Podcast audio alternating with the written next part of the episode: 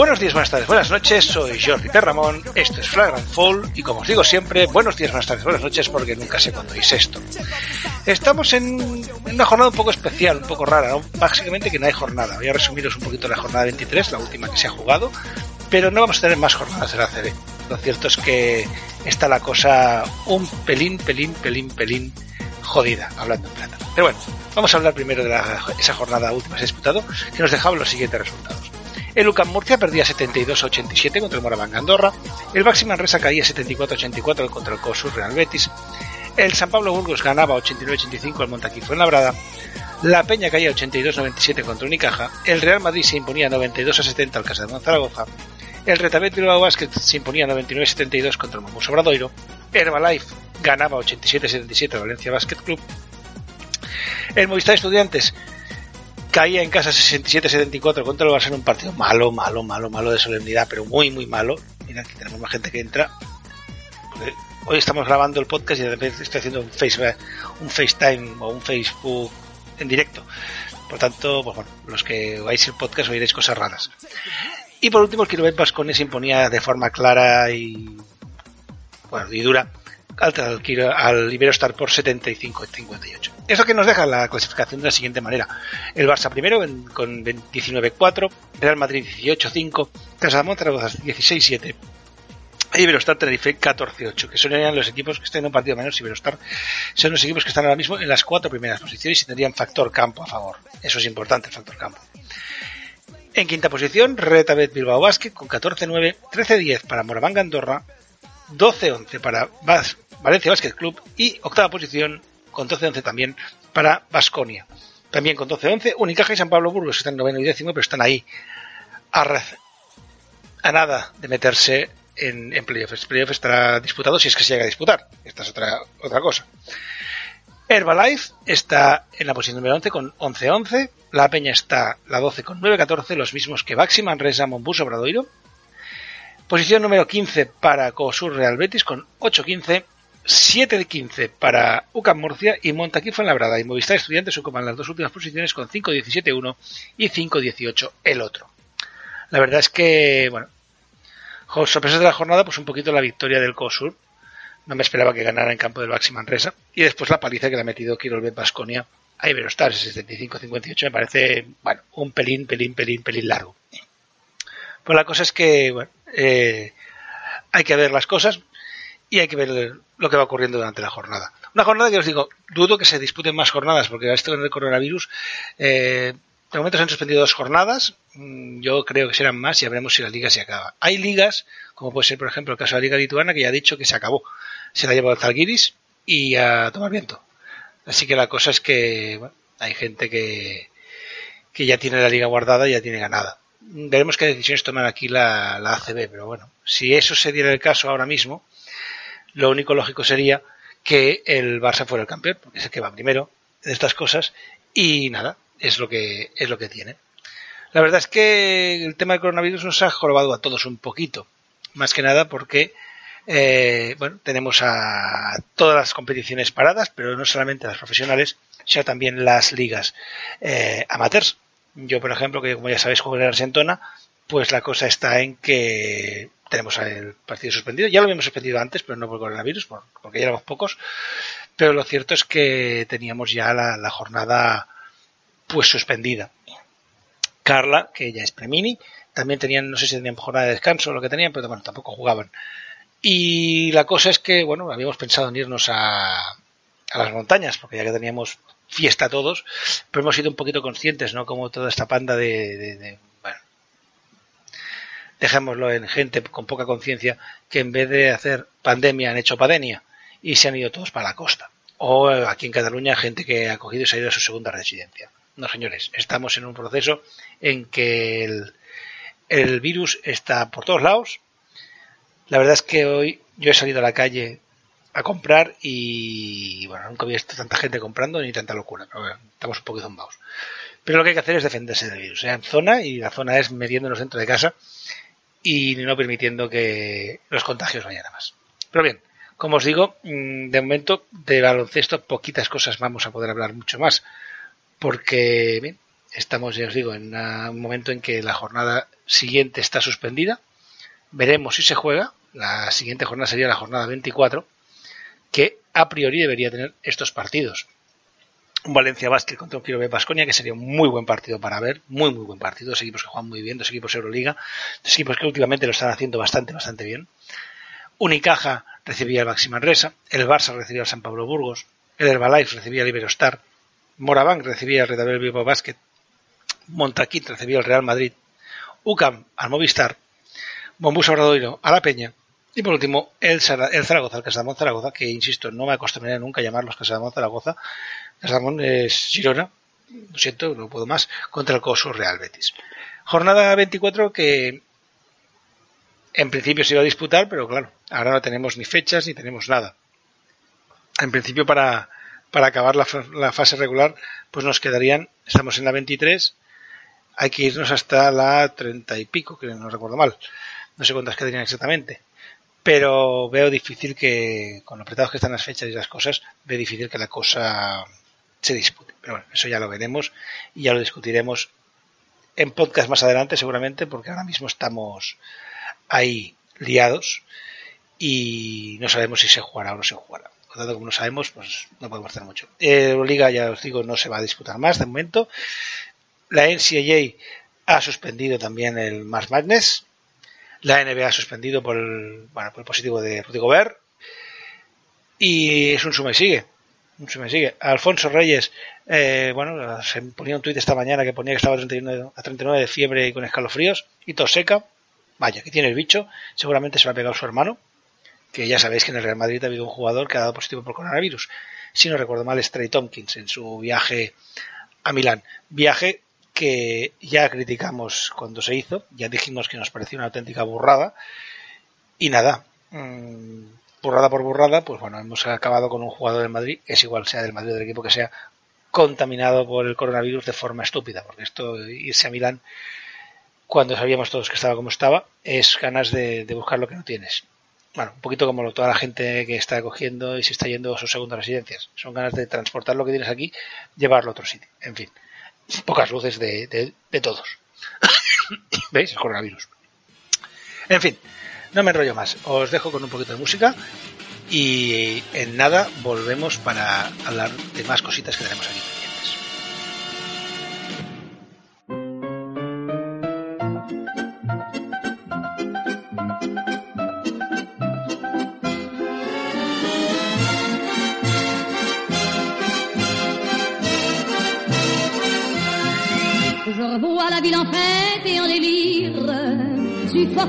Sous le soleil et sous la joie. Et j'entends dans la musique les cris, les rires qui éclatent et rebondissent autour de moi. Et perdu parmi ces gens qui me bousculent, étourdi, désemparé, je reste là. Quand soudain je me retourne, il se recule, et la foule vient me jeter entre ses bras. Emporté par la foule qui nous traîne, nous entraîne, écrasés l'un contre l'autre, nous ne formons qu'un seul corps. Et le flot sans effort nous pousse enchaîner l'un et l'autre, et nous laisse tous deux épanouis, enivrés et heureux. Entraînés par la foule qui s'élance et qui danse une folle farandole, nos deux mains restent soudées. Et parfois soulevés, nos deux corps enlacés s'envolent et retombent tous deux épanouis, enivrés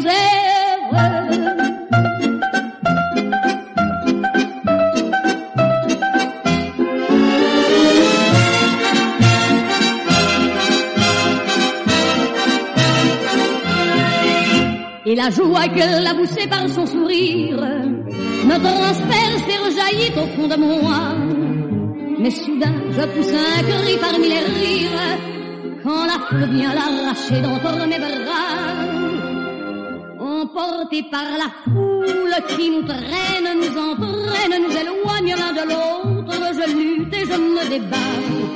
Mais le son de ma voix s'étouffe dans le rire des autres, et je crie de douleur, de fureur et de rage, et je pleure.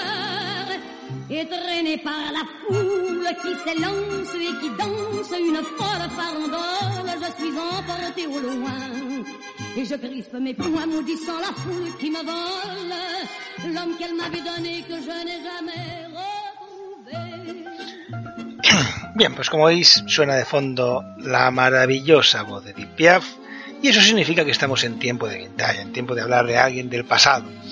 Y hoy nos toca hablar de uno de los mejores alapivots europeos de todos los tiempos. Un jugador con una calidad brutal, un juego tremendo. Y para ello nos vamos a tener que ir a lo que antiguamente era la Unión de Repúblicas Socialistas Soviéticas, a la URSS. Allí, pues, bueno, evidentemente allí lo que podemos decir que nuestro protagonista llegó del frío, en concreto de la fría Siberia, porque Alexander Antolevich Sasha nació en Omsk, Siberia, un 28 de marzo del 64, y era un ala pivot de 2,08 y unos 99 kilos de peso aproximadamente. Como curiosidad, aunque nació en Siberia, tiene la nacionalidad ucraniana, llegando a ser ministro en su momento de Deportes de Ucrania. Pero bueno, eso es una curiosidad.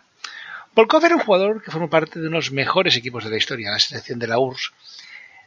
Entre otros había en ese equipo gente como Arvidas Saboni, Rimas Kurtinaitis, Valdemaras Jomicius, Marchulionis, Tikonenko y obviamente nuestro protagonista, Volkov, que fue capaz de proclamarse campeón olímpico en Seúl 88 y que provocó que a los siguientes Juegos Olímpicos, los de Barcelona 92, Estados Unidos llegara con el mejor equipo de la historia, el Dream Team.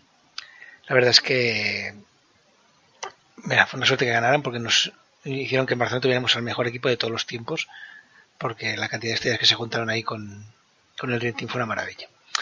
Bien, en ese partido el máximo anotador soviético fue un tirador de Celso, Kurtinaitis, que metió 28 puntos, seguido de Machulenes con 19, y los interiores, Sabonis y fue hasta los 13, y nuestro protagonista, Volkov, sumó 12 puntos. Por parte americana, destacar el buen partido del David de, del almirante Robinson, que metió 23 puntos. La verdad, es que fue un buen partido, pero Saba se lo comió.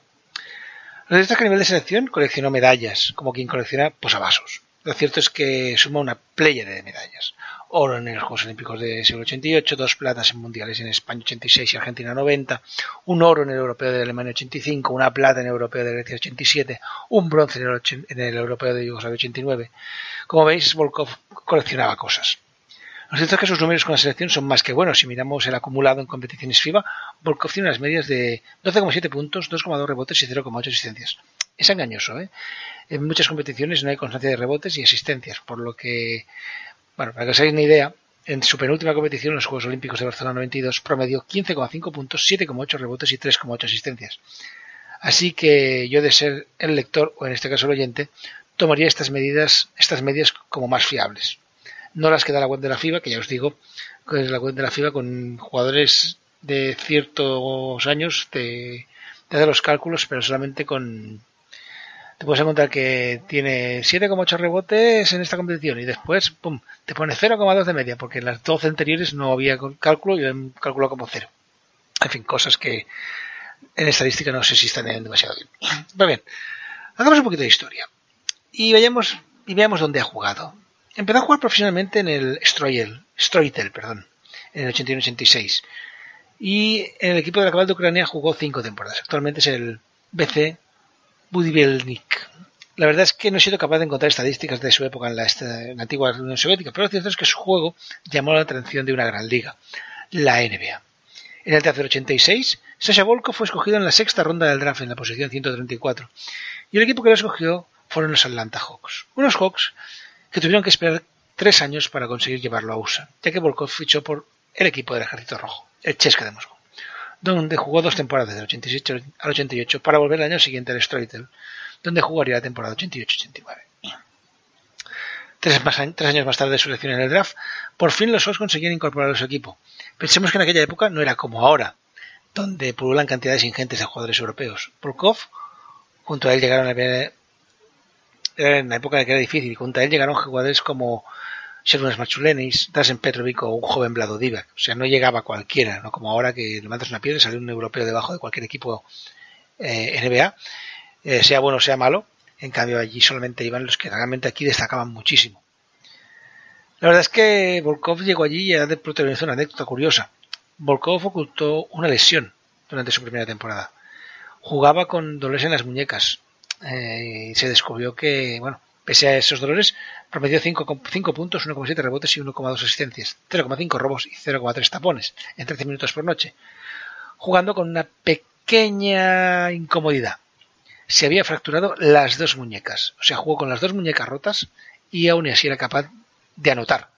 Lo cierto es que en Atlanta y en la NBA Estuvo tan solo tres años, el segundo en blanco por lesión y el tercero y último año con unas medias bastante mejores, que subieron hasta 8,6 puntos, 3,2 rebotes, 0,9 robos, 3,2 asistencias, 0,4 tapones jugando casi 20 minutos por noche. Si miramos en global, sus números en, la, en, en los Hawks son de 6,8 puntos, 2,6 rebotes, 2,2 asistencias, 0,7 robos y 0,3 tapones. Pero tras esos tres años en Atlanta, del 89 al 92, decide volver a Europa. En concreto, al Panasonic Reggio Calabria, donde jugaría una temporada. Allí promedia unos brutales 19,3 puntos, 8 rebotes, 3,1 asistencias y una valoración media de 24. Y no sé simplemente era un buen jugador, pero Sasha Volkov en Europa y en forma era simplemente imparable. Esos números le abren las puertas de lo que era la liga que mejor pagaba de la época, la liga griega, donde jugó en dos de sus grandes equipos. Primero jugó en el Pau, en el 93-94, y luego en el eterno enemigo, el Olympiacos, 94-95. Tras esa temporada se retira, pero vuelve en 2000 para jugar con el BC durante dos temporadas. Equipo del que fue uno de los fundadores, con, bueno, y como os digo, llegó a ser ministro de, de Deportes de Ucrania del 99 al 2000 y actualmente está al frente de la Federación Ucraniana de Baloncesto. Polkov era un jugador físicamente potente, espectacular, no dudaba en colgarse el aro siempre que podía, pero esa potencia unía un tiro correcto y más que aceptable y un más que aceptable dominio del bote. Sobre, todo tenía una gran ética de trabajo. Un compañero suyo en los juegos comentaba, si un día no ha conseguido jugar demasiados minutos, acuerda con los entrenadores una sesión de entrenamiento extra para él solo, en su día libre. Lo cierto es que era un jugador terriblemente polivalente, con capacidad para hacer de todo. Hacer de todo y hacerlo bien. Capaz de anotar, capaz de rebotear, con buena visión de juego, y esa polivalencia le hacía un jugador complicadísimo a defender, y más en aquella época. Ahora quizá sería un prototipo de cuatro moderno que, que en esa época pues no eran tan polivalentes los jugadores. La verdad es que eh, es un jugador que siempre suspiré para, para verlo en las filas del equipo que a mí me gusta, que ya sabéis que es el Barça. Pero, por desgracia, no ocurrió. Volkov fue un pionero, de los primeros europeos en jugar en la NBA y de hacerlo en una época en que los europeos eran simplemente elementos exóticos. Es por eso que tiene muchísimo mérito esos casi 20 minutos de media de su última temporada, porque por aquel entonces los jugadores europeos no se les consideraba para jugar en la NBA. Y os digo, solamente iban nombres como Petrovic, Sabas, eh, Marchulenis, Vlado Divac, etc, etc, jugadores que eran auténticas estrellas aquí en Europa y que mmm, bueno, allí no los tenían tampoco bien considerados, o les daban tanta oportunidad como, como tocaba. La prueba fue el mismo Petrovic, que sus principios en Portland fueron bastante desastre. Y no sé por qué Petrovic fuera precisamente malo, más bien todo lo contrario. La verdad es que, bueno, hoy he querido presentaros a Volkov, un jugador que fue escogido como uno de los 50 mejores jugadores FIBA de todos los tiempos. Y yo creo que realmente era uno de esos 50 mejores jugadores FIBA. Jugador que marcó una época en su, en su momento, con un estilo de juego pues que se apartaba de lo normal y que era prácticamente imposible de defender. Y como imposible de defender es, bueno, por un lado el coronavirus, que lo podemos intentar defender como podamos, pues dejando el coronavirus aparte, lo que vamos a hacer ahora es ponernos un poquito más de música, un poquito más de marcheta, y en breve volvemos con un amigo que hemos hecho en, en la red y que va a volver a, a nuestro podcast que la verdad es que ya veréis que os va a gustar lo que os va a contar. Pero eso será después de la música.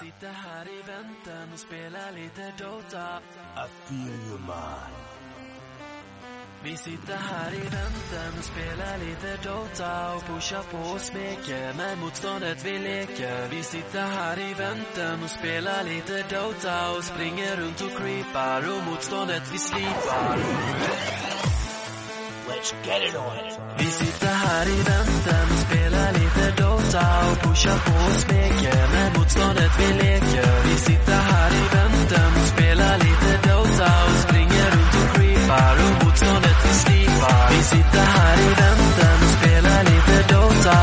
میشه حوز بگه. من بود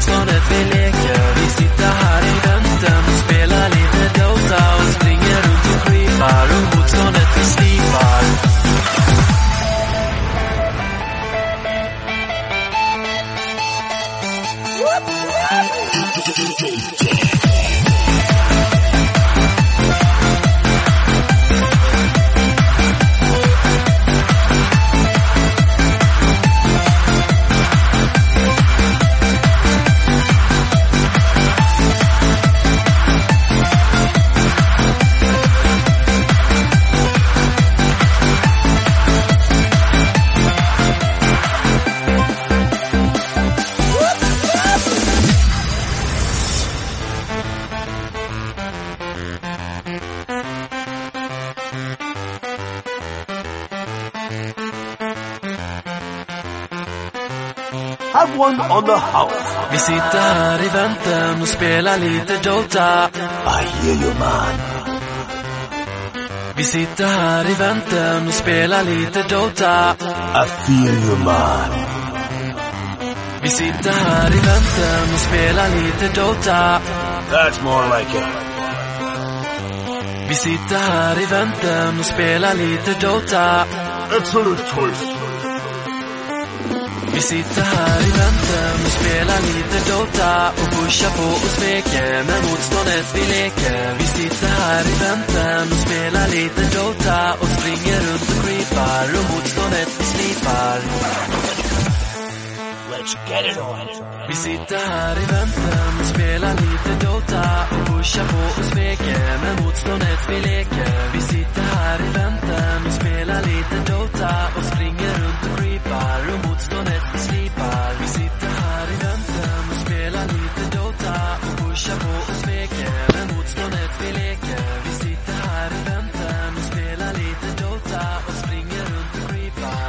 Bien, pues dejamos a Bass Hunter, dejamos su canción Dota y nos vamos a dotar de otras cosas.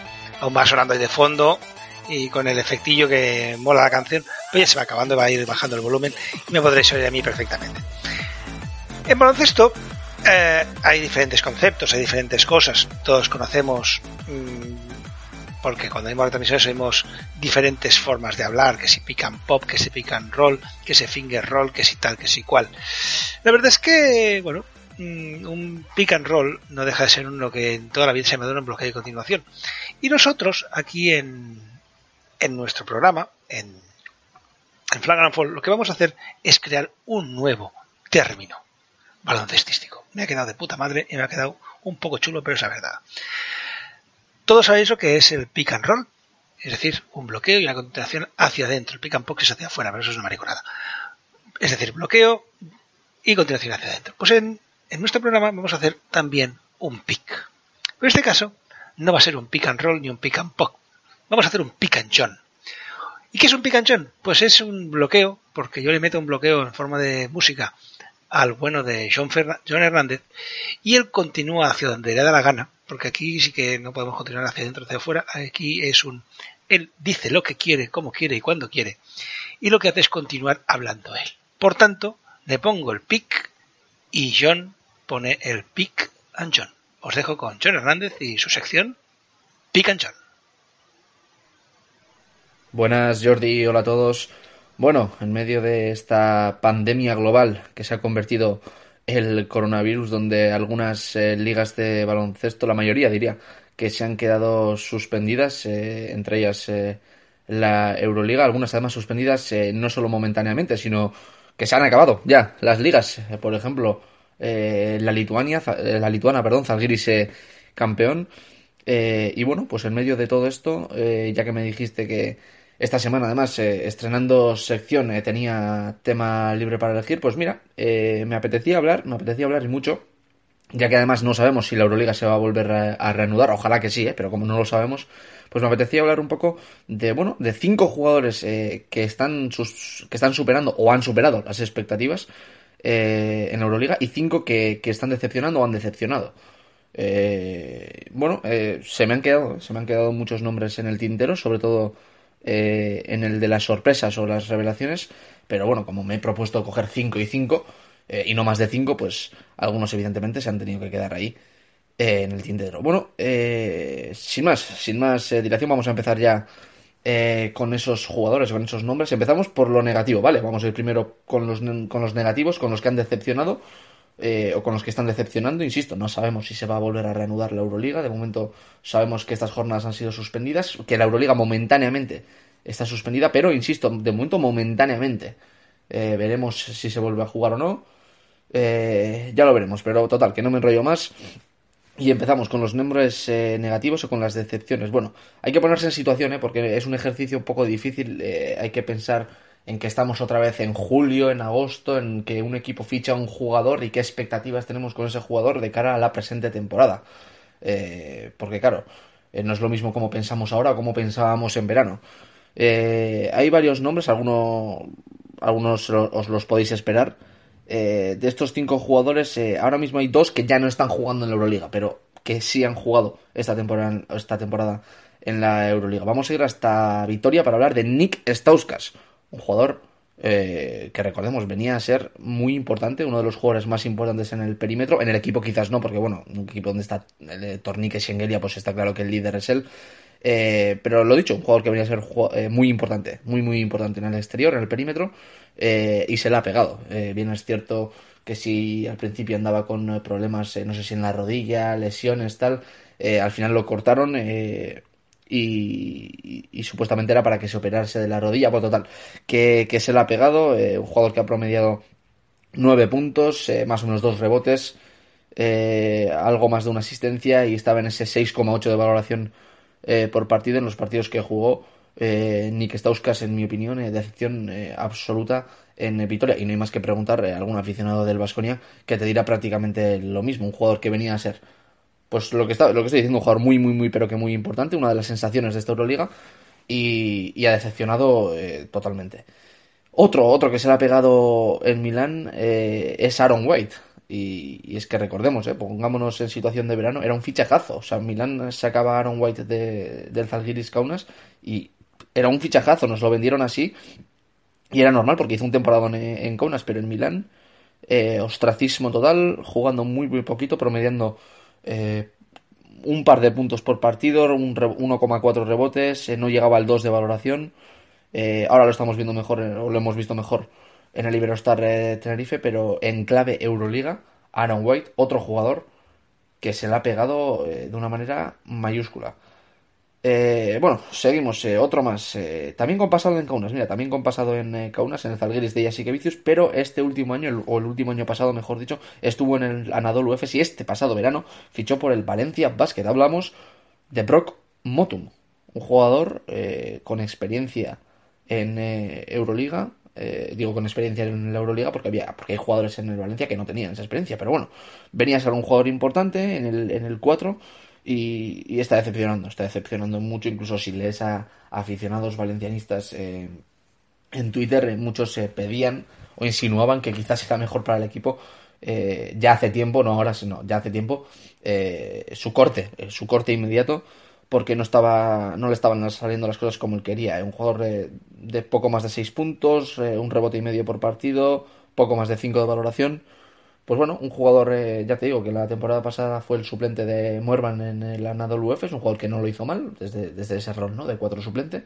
Venía a hacer prácticamente lo mismo a Valencia y, bueno, de momento las cosas no le están eh, saliendo. Eh, Endur, Endur eh, le ha pasado por la derecha de una manera espectacular y, y, ahora mismo, pues, no te voy a decir en el ostracismo, pero sí que lejos, lejos de las expectativas que generó este fichaje. Y bueno, para terminar con lo, con lo negativo, con los jugadores que quizás se han decepcionado, eh, mira, dos jugadores que venían de la NBA y del mismo equipo además, de los Washington Wizards. Primero vamos a ir a Moscú para hablar de Ron Baker, un jugador que bueno, cuando se hizo su fichaje todos decíamos, bueno, Ron Baker, eh, cuidado, eh, lo traen de la NBA, es verdad que CSK eh, en el puesto 1-2-3 o en el perímetro perdía jugadores como eh, de Colo, eh, Higgins, el Chacho Rodríguez, bueno, pero decíamos, eh, han fichado a Ron Baker, cuidado, de la NBA, pues de momento otro que se ha estrellado, 2,6 puntos por partido, no llega al rebote, no llega a la asistencia por partido y 2,3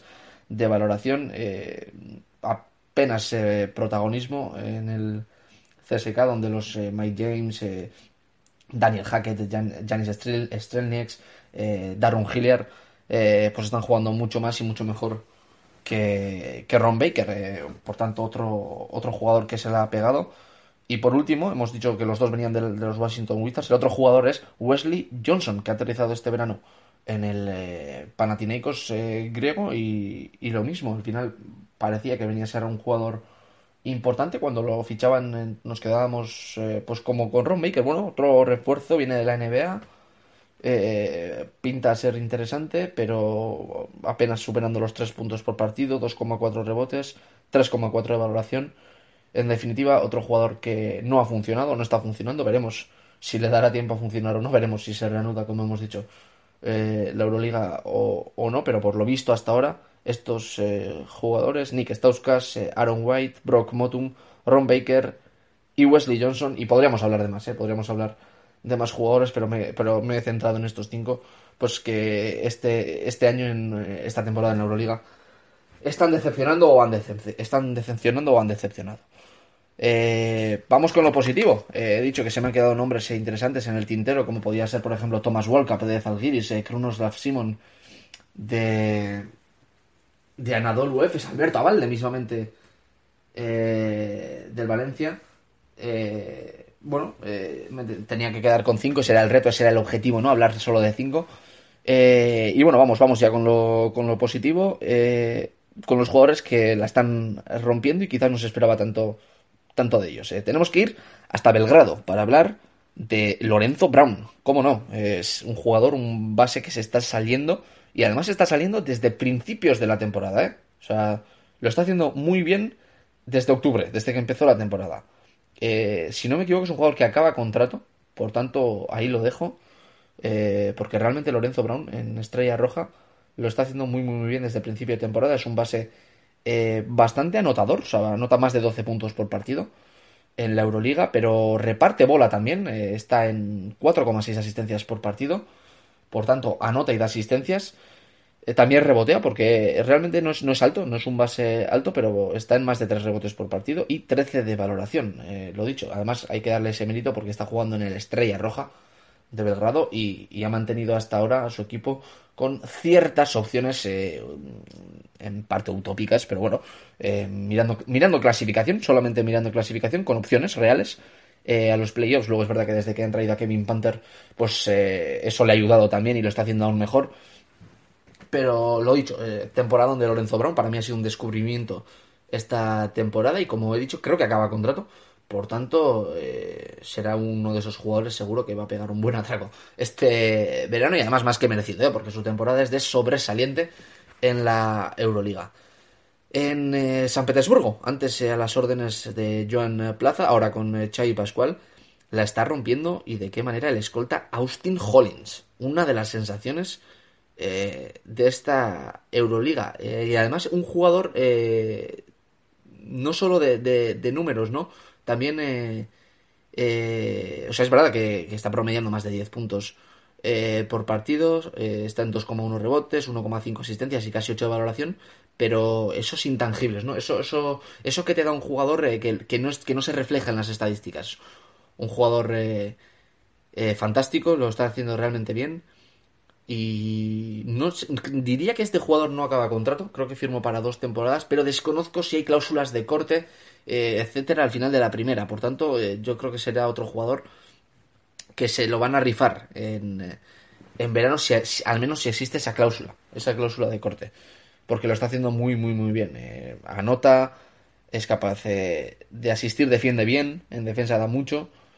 Y me ha sorprendido, me ha sorprendido mucho este jugador y me alegro porque lo está haciendo muy bien en un Zenit que apenas eh, no, tiene, no tiene opciones a nada en esta Euroliga. Pero él en lo personal lo está haciendo muy, muy, muy bien.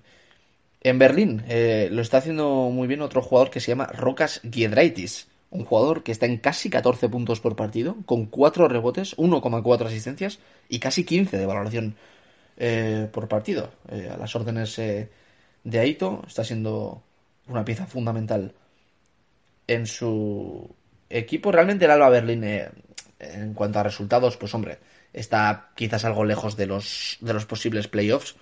Pero para ser la primera temporada en Euroliga en muchos años, lo están haciendo realmente bien y están jugando partidos muy, muy buenos de baloncesto, muy atractivo.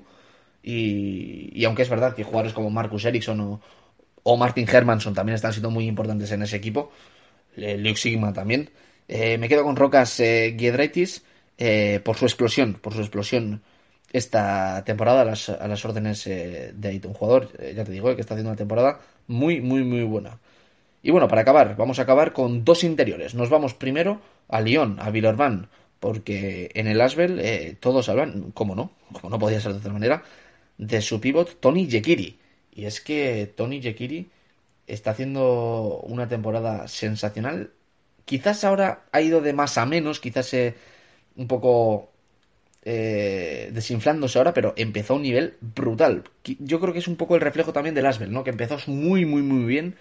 Eh, creo que de los primeros 11 partidos ganaron 6, estaban ahí casi en zona playoff, era una sorpresa para todos.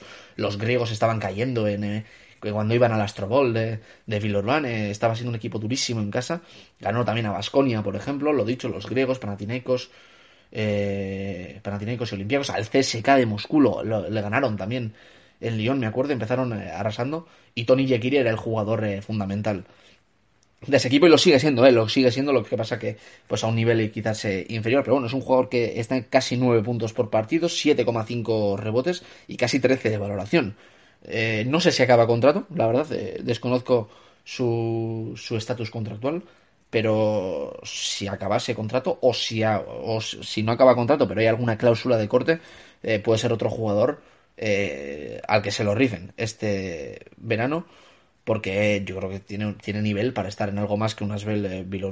Un Asbel Villeurbanne que ya, hemos dicho que empezó muy muy bien, ahora ya desinflándose, ya alejándose de la zona playoff, eh, pero para ser la primera temporada en Euroliga en mucho tiempo también, lo, han estado, lo han estado haciendo bien y Tony Yekiri ha sido pues quizás su jugador más fundamental. Y por último, vamos a acabar en eh, Milán, en el Olimpia Milano eh, de Tone Messina y hay que hablar eh, de Calvet Tarzewski. Mm, ¿Por qué de Calvet Tarzewski?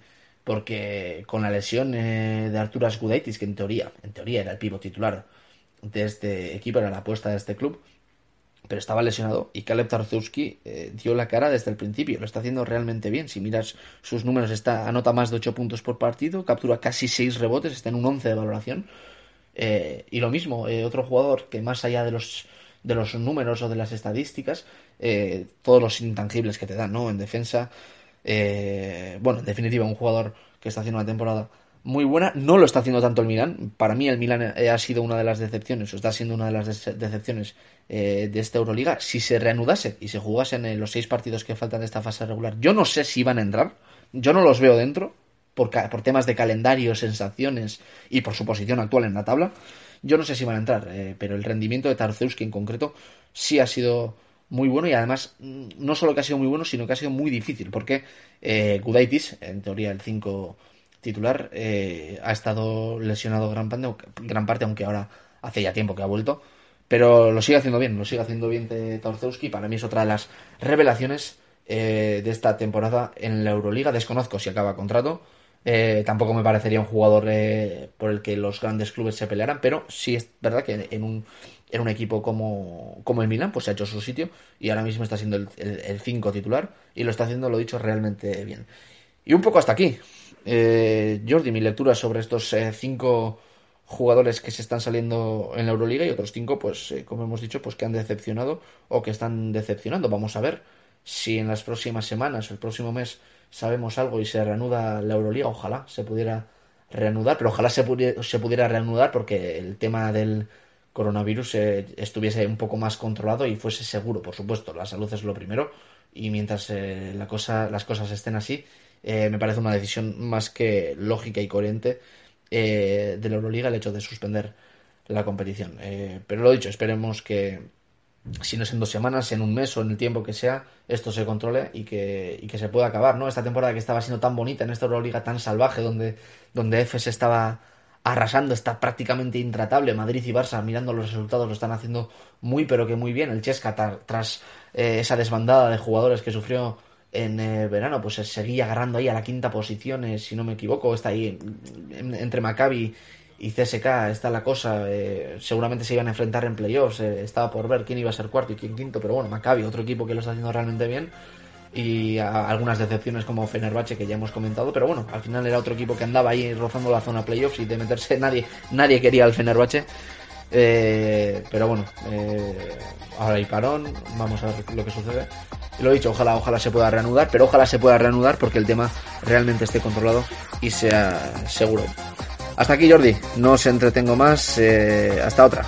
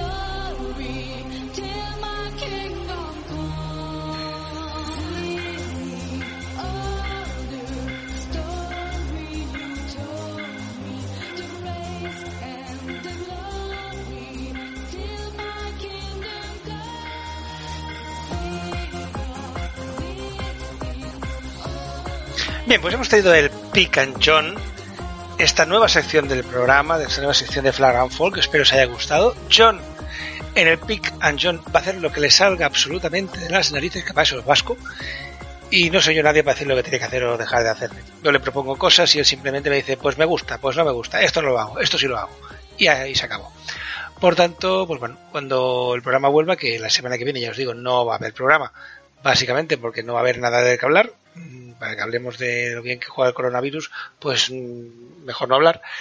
Pero cuando el programa vuelva, que esperemos sea tan pronto como sea posible, como bien dice John, porque básicamente porque ya tendremos controlado a este pequeño hijo de puta que es el coronavirus y, y ya podremos hacer la vida normal todos. Es normal todos que implique por un lado, perdonad, no es coronavirus, simplemente que tengo la boca seca. Pues eh, que implique por un lado eh, que las competiciones eh, de máximo nivel vuelvan a disputarse y por otro también, yo casi casi lo diría más importante, que todas las competiciones, tanto las profesionales como las amateurs, se vuelvan a disputar. Señal será de que hemos superado esta pequeña prueba que nos ha puesto el destino, que en forma de pequeño bicho, en principio nacido en China, pero ves a saber si es de en China o es de donde sea. Es, ha salido en China como podría ser en cualquier otro lugar. Y lo cierto es que hay que tomar medidas para que tengamos todos cuidado. Eh, a ver, no quiero hacerme pesado, ya lo dicen las autoridades, lo dice todo el mundo, pero quedaos en casa. Todo el mundo en casita. Ya sé que es aburrido, ya sé que es un coñazo, pero para eso estamos haciendo este podcast, para que tengáis un ratito, una horita más o menos entretenida y podáis hablar de baloncesto, oír baloncesto que a todos nos gusta, oíros a canales de YouTube de la NCAA o de la NBA, de D-League o algún punto por ahí para encontrar mmm, partidos de baloncesto si queréis ver básquet. Y si no, pues bueno, tiráis de Netflix, de Movistar o de lo que tengáis para ir entreteniendo, pero no salgamos a la calle para más aquello, bueno, simplemente para aquello que es imprescindible. Si hay que ir a comprar, si hay que ir a, a trabajar, que tenga que ir a trabajar, porque los profesionales sanitarios están haciendo un esfuerzo muy grande y se están jugando su salud y la de sus familias. No nos engañemos, eh, mi mujer es enfermera, por decir un ejemplo, y está en un CAP.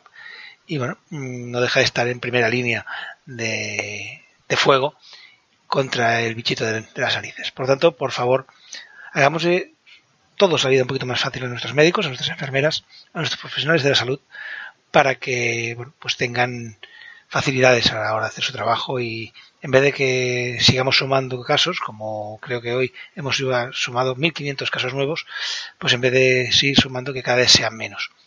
Pero eso si la gente se nos va de fin de semana a la playa o a la casa de la montaña, pues no lo vamos a conseguir. Por lo tanto, seamos un poquito conscientes de las cosas que hacemos y no seamos burros. Bien, dicho esto, la semana pasada tuvimos un pequeño problema. Y es que cuando grabé el podcast, mm, Juan Carlos no me había enviado todavía el audio, yo no me acordé, las cosas como sean, y tiré para adelante y no puse el Eurocup. Esta semana sería decir, bueno, es que es una, un podcast antiguo. Bueno, sí, es un audio antiguo de la semana pasada, pero actual porque es la última jornada que se ha disputado. Y es por ello que, bueno, pues he cogido y he dicho, voy a, a mandarme el audio, mándame el audio, vaya, lo he sacado, lo he puesto y os pongo el audio que nos preparó la semana pasada el bueno de Juan Carlos hablando de la Eurocup. Por tanto, no me enrollo más y os dejo con Juan Carlos Ruiz y la Eurocup. Vamos a hacer un repaso de la sexta jornada del top 16 de la Eurocup, donde nos encontraremos con los siguientes resultados. En el grupo E, Partizan Belgrado 91, Dolomite Energía Trento 75, Darussa Faca 96, Sega Fredo Virtus Bolonia 106. En el grupo F, Oldenburg 72, Prometheus Patras 97 y Breccia Leonesa 88, Reyer Benis 93. En el grupo G nos encontramos con un Ritus Vilnius 83, Galatasaray 75 y Mónaco 85, Uniskazan 60. En el grupo H nos encontramos con el Tofas Bursa 97, Morabanca Andorra 94 y Juventud Badalona 101, Unicaja Málaga 86. Por lo tanto, una vez disputado todos los partidos de este top 16, las clasificaciones de los grupos han quedado de la siguiente manera. En el grupo E, Partizan Belgrado, en primera posición con 5 victorias, una derrota. Segunda posición, Virtus Bolonia, con 4 victorias, 2 derrotas. Ambos equipos clasificados para la siguiente ronda de cuartos. Y En tercera posición, Darusafaka con 3 victorias, 3 derrotas. Y por último, Energía Trento, 0 victorias y 6 derrotas. En el grupo F nos encontramos en Prometeas Patras con 4 victorias, 2 derrotas. Reyer Benis, 4 victorias, 2 derrotas, ambos equipos también clasificados. Y en tercera posición, German Breccia Leonesa, 2 victorias, 4 derrotas. Y Oldenburg también con 2 victorias, 4 derrotas. En el grupo G nos encontramos a Mónaco en primera posición con 4 victorias, 2 derrotas. Y Unis con 3 victorias, 3 derrotas en segunda posición. Ambos equipos también clasificados. En tercera posición, Ritus Vilnius eh, con 3 victorias, 3 derrotas y Galatasaray 2 victorias, 4 derrotas. Y por último en el grupo H, el líder del grupo Unicaja de Málaga con 4 victorias, 2 derrotas y Tofas Bursa en segunda posición con 4 victorias, 2 derrotas. Ambos equipos acceden a la ronda de cuartos.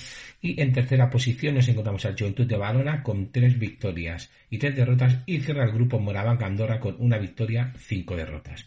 Una vez disputados todos los partidos del top 16, se pasarán a, a las rondas eliminatorias de cuartos que han quedado de la siguiente manera. Donde nos encontraremos los siguientes partidos. En el primer partido será un Partizan de Belgrado Unis Kazans que se disputará el 17 eh, de marzo. Bueno, mejor dicho, el 17 de marzo se disputarán todos los partidos de esta ronda de cuartos de final. El segundo partido será Prometeas Patras y por último Tofas Bursa. Tercer partido será Mónaco Virtus Bolonia y la siguiente eliminatoria será Unicaja de Málaga Reyer Benis. Ya de todos estos equipos esperemos que Unicaja recupere a todos sus lesionados y para mí creo que puede ser claro favorito a ganar el título de esta Eurocup este año. Entonces, eh, una vez repasado esto, haremos un repaso de la del ranking de máximos actuadores de esta Eurocup, donde hemos encontrado que en primera posición ha quedado Milos Teodosis de Virtus Bolonia con 17,80 puntos por partido. Segunda posición Eric McCullum de Uniz Kazan con 17,13 puntos por partido y en tercera posición Clemen Prepelic del Juventud de Badalona con una media de 17 puntos. En cuanto al tema de máximos rebotadores, hemos encontrado que el máximo rebotador ha sido Alan Williams de Locomotive con 9,40 rebotes por partido, segunda posición para Devin Williams de Tofas Bursa con 8,13 rebotes por partido y Jonathan Hamilton de Darusafaka en tercera posición con 8,07 rebotes por partido. En el tema de asistencia, máximo asistente ha sido Justin Cobbs de Budugnos con 7,33 asistencias por partido. Segunda posición Aaron Kraft de Energía Trento con 6,37 asistencias por partido. Y tercera posición para Keelan Hayes de Radio Far 1 con 6,20 asistencias por partido. En el tema de robos de balón nos hemos encontrado que en primera posición ha sido para Aaron Kraft de Energía Trento con 2,73 robos por partido. Segunda posición para Alex Hamilton de Maccabi Rishon con 2,20 robos por partido y en tercera posición Esteban Markovic de Vitus Bolonia con 2 robos por partido. En el tema de tapones, el líder de la competición ha sido Hassan Martin con, de Budugnos con 1,67 tapones por partido, William Mosley de Partizan Belgrado con 1,44 y tercera posición para Jonathan Hamilton de Darusafaka con 1,40 tapones por partido. Una vez repasado esto, suelta a todos los equipos y un saludo a todos.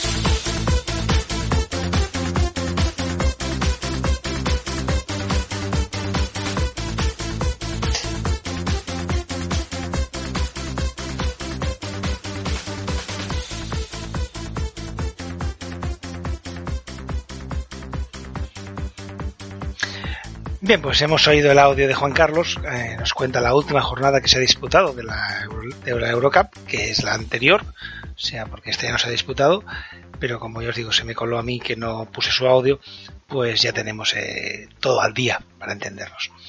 Sobre Euroliga y la Eurocup y similares, bueno, solo decir una cosa, me parece, y lo dije en su día, y lo repito ahora, y no porque estemos en alarma total y todo lo que queráis, sino bueno, por muchas circunstancias, me parece una auténtica barbaridad que la Euroliga no suspendiera los partidos que se disputaban, por ejemplo, en Milán, que no obligara a cambiar de sede, en todo caso, y que obligara a equipos a exponerse a- al bicho.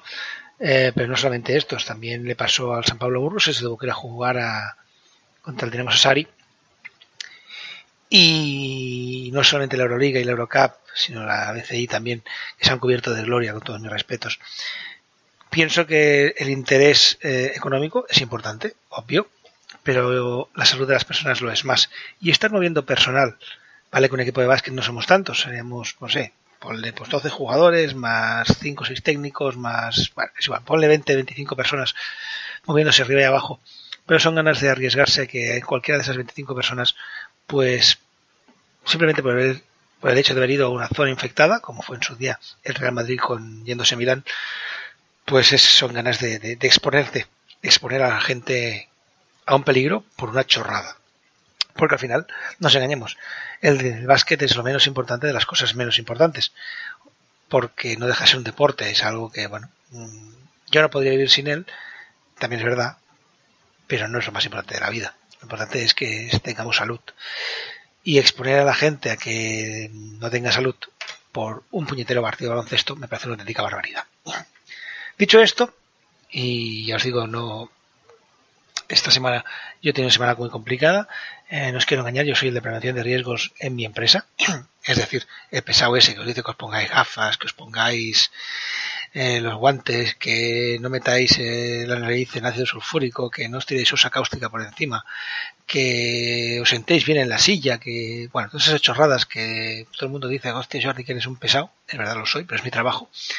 Pero esta semana dejemos lo que ido como de culo. El tema del coronavirus eh, me ha hecho ir muy, muy de culo y cuando llegaba a casa simplemente estaba destrozado y no me ha dado mucho tiempo a preparar las cosas, no os quiero engañar. Es por ello que hoy el personaje misterioso será un pelín diferente. Es un personaje misterioso que he tenido que recuperar de cuando hacía colaboraciones con los amigos de Pasos de Salida. Y bueno, les voy a presentar a un jugador que a ver si sois capaces de adivinar quién es.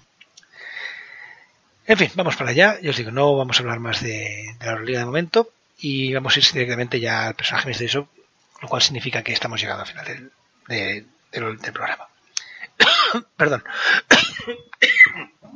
Estoy, estoy un poquito hecho caldo. Eh, bien.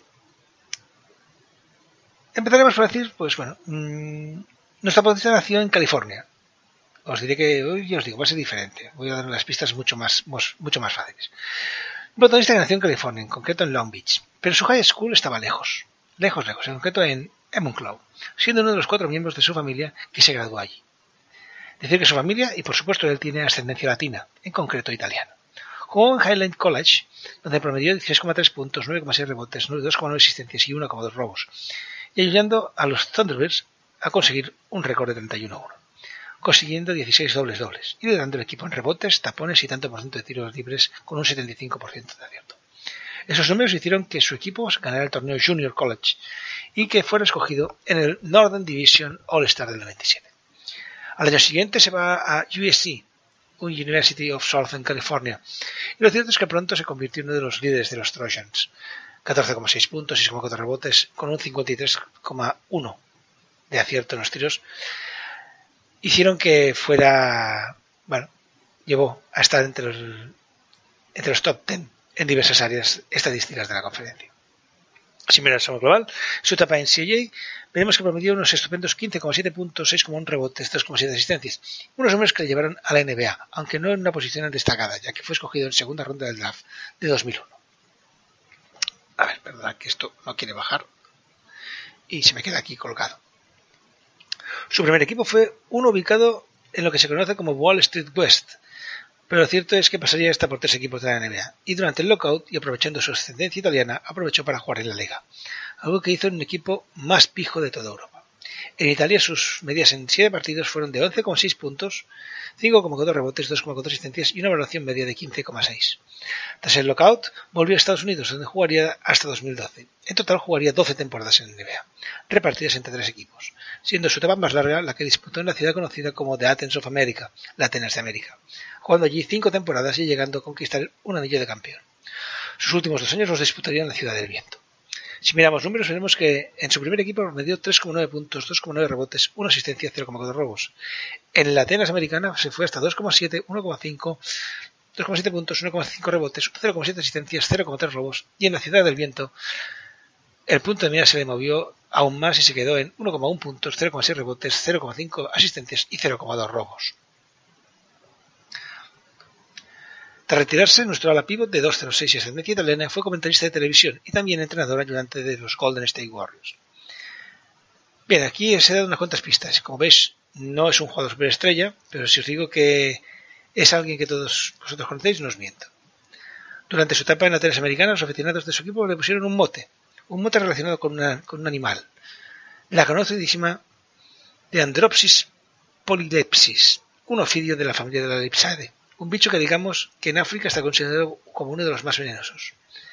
Como curiosidad, decir que la Dendrospos perdón, polylepis es un bicho rápido de cojones, llegando a moverse a velocidades de 16 o 20 km por hora. Y nuestro protagonista, digamos que no es el tío más rápido que ha pisado la NBA. Para nada. Pero para nada, para nada, para nada. Bien, no sé si ya sabéis quién es, pero deberíais, porque la verdad es que es muy fácil. Y, y, la, y la coña de la, bueno, de la Atenas en América le pusieron el mote para hacer un poquito coña con un jugador rival. Un jugador que, bueno, tiene el mismo, bueno, uno, un, un mote muy similar y que en su día le metió a Toronto 81 puntos. En fin, no me quiero enrollar mucho más. La verdad es que es un, un, un personaje muy sencillo. Mm, Ya veréis que si descubrís, no lo encontráis escrito, yo sí- ya miraré si, si puedo hacerlo y subirlo, pero si no lo pondré en la web. Pero es un personaje muy, muy sencillo, muy, muy sencillo. Y divertido, la verdad que yo creo que es un- una persona divertida. En fin, lo dicho hasta ahora. Mm, Por favor, no seáis cafres, quedaos en casa, quedaos confinados, ved tele, ved, jugad con vuestros hijos, eh, haced lo que queráis, pero no estemos paseando por ahí repartiendo el coronavirus de las pelotas por todo el país. No sé cuándo nos volveremos a ver, porque ya os digo, si no hay baloncesto no tengo de qué hablar. Pero cuando vuelva a haber básquet, sea más pronto o más tarde, esperemos que sea pronto, pues volveremos con el programa. Pero de momento, ya os digo, estamos en cuarentena. Por tanto, os dejo y simplemente daros las gracias a todos, en especial a Juan Carlos, a John, a Zaid, que al final este año no ha podido participar, pero bueno, no pasa nada porque encima le han suspendido la NCAA, le han suspendido a Mark Manchester, debe estar que se tira de los pelos. Albert Molinari, que también ha suspendido la NBA, bueno, lo han suspendido todo. Estamos todos desesperados, pero gracias a todos nuestros colaboradores ayudadores, a. Ay, a Matías, y a todos, porque, bueno, sin, ellos esto no, no, no podría tirarse hacia adelante.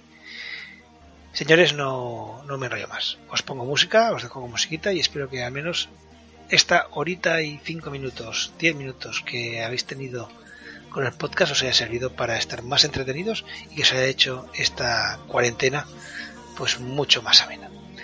Nos vemos, esperemos que pronto, en Flagrant.